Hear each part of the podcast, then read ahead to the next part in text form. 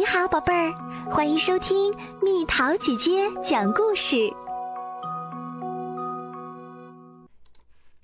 上学不再丢三落四。小健，你过来一下。这天，老师在走廊里叫住我：“小健，你是一个开朗活泼的孩子，老师特别喜欢你。不过，你有一个小小的缺点，就是经常丢三落四。这是为什么呢？”同学们都说你记忆力超强，能把动物图鉴和植物图鉴里的内容全部记住，特别厉害。那你为什么总是丢三落四的呢？我最喜欢的英老师说我了。大家听我说，我们的好朋友小健，因为总是丢三落四的，非常苦恼。刚刚老师在走廊里提醒他了。我们一起想一想，怎么做才能帮助小健改掉这个缺点？怎么办呢？有什么办法呢？我有个主意。小爱，你说。我们来制作丢三落四大王排行榜，怎么样？我们把每个人的名字都写在上面，只要有人忘带东西啦，就用彩色粉笔涂一格。来表示粗心值上涨，这样小健就不会丢三落四了吧？我爷爷说他小学的时候就是这么做的。我赞成，我也赞成。第二天，小五和阿典把排行榜贴在了教室后面的黑板上。加油，小健！谢谢，谢谢大家。之后。大家一起去教师办公室，向老师报告了这件事儿。老师，我们想了个办法，打算用排行榜来帮小健改掉丢三落四的毛病。老师问我：“你也赞同吗？”我开心的回答：“嗯。”既然小健同意了，就这么做吧。当天放学前，老师对我们说。明天的绘画课要用蜡笔，大家记得带哦。说完，老师看向我，大家也都看向我。我笑着向他们比了个 V 字，真的好紧张啊！在回家的路上，我嘴里一直念叨着：“蜡笔，蜡笔，蜡笔，蜡笔，蜡笔，蜡笔。”可是快走到家时，等你好久啦，一起踢球吧。三年级的阿志突然出现，结果我的粗心值最先上涨了一格。阿柱安慰我说：“别灰心，从明天开始努力吧。”放学前，老师又对我们说：“明天是大扫除的日子，大家记得带抹布哦。”老师说完，看向我。大家也都看向我，我笑着比了个 OK 的手势。不怕，我已经想好对策了。我把“抹布”两个字写在了手上，这样就不会忘了吧。我欢快地走在放学的路上，汪！吓死我了！一只狗突然从笼子里探出头来。第二天。我的粗心值又上涨了一格。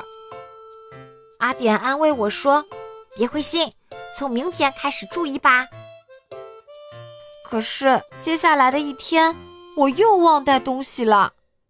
我把要带的东西写在纸条上，把纸条装进上衣口袋里，却完全忘了纸条。我的粗心值一直在上涨。阿典对我说。这可能也算是你的一项才能吧。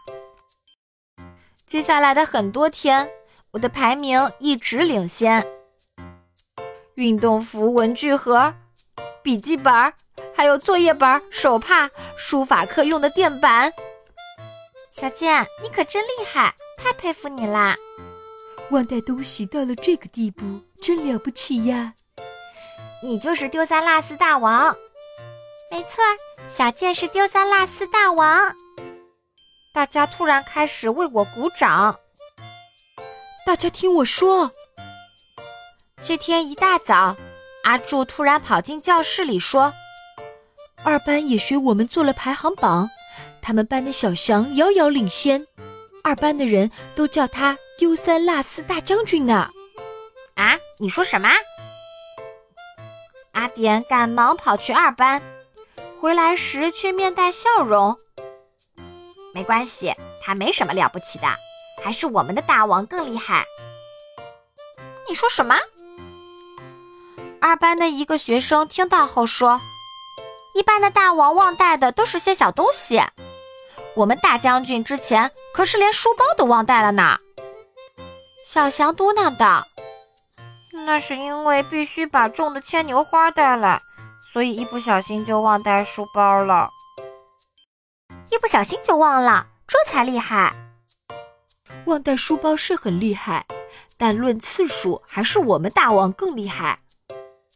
说的没错，我们大王曾经连续三天忘带东西。从那天起，每天早上我一到学校，大家就会来问我：“大王，你带作业本了吗？”“带了。”“那你带便当了吗？”“带了。”没有忘带的东西吗？没有。大家听了都很失望。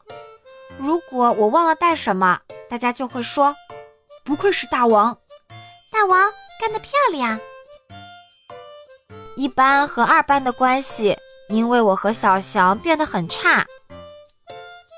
听说你们大王昨天和今天都没有带东西，我们大将军可是忘带运动鞋了。哼真不甘心，大王加油啊！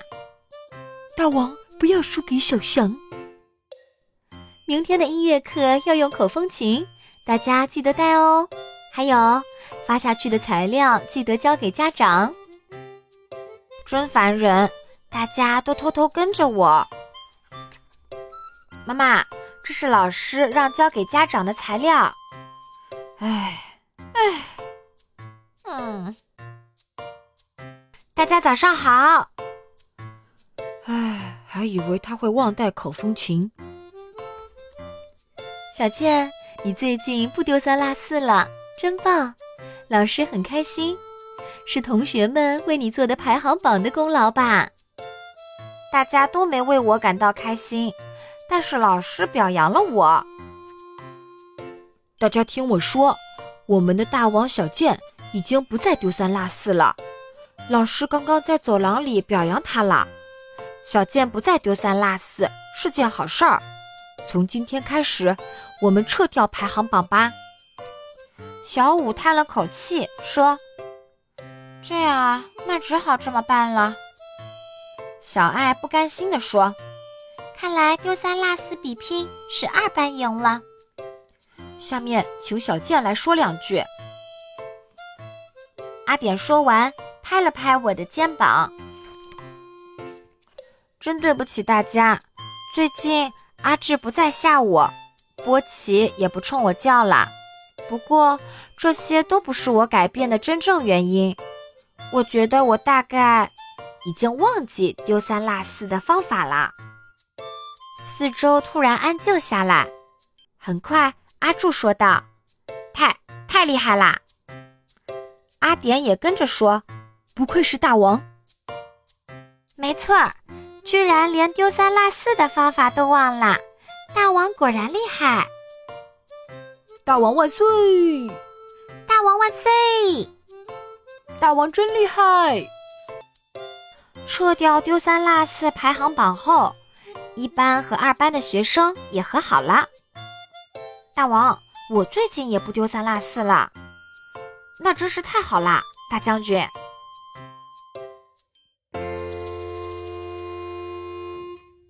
又到了今天的猜谜时间喽，准备好了吗？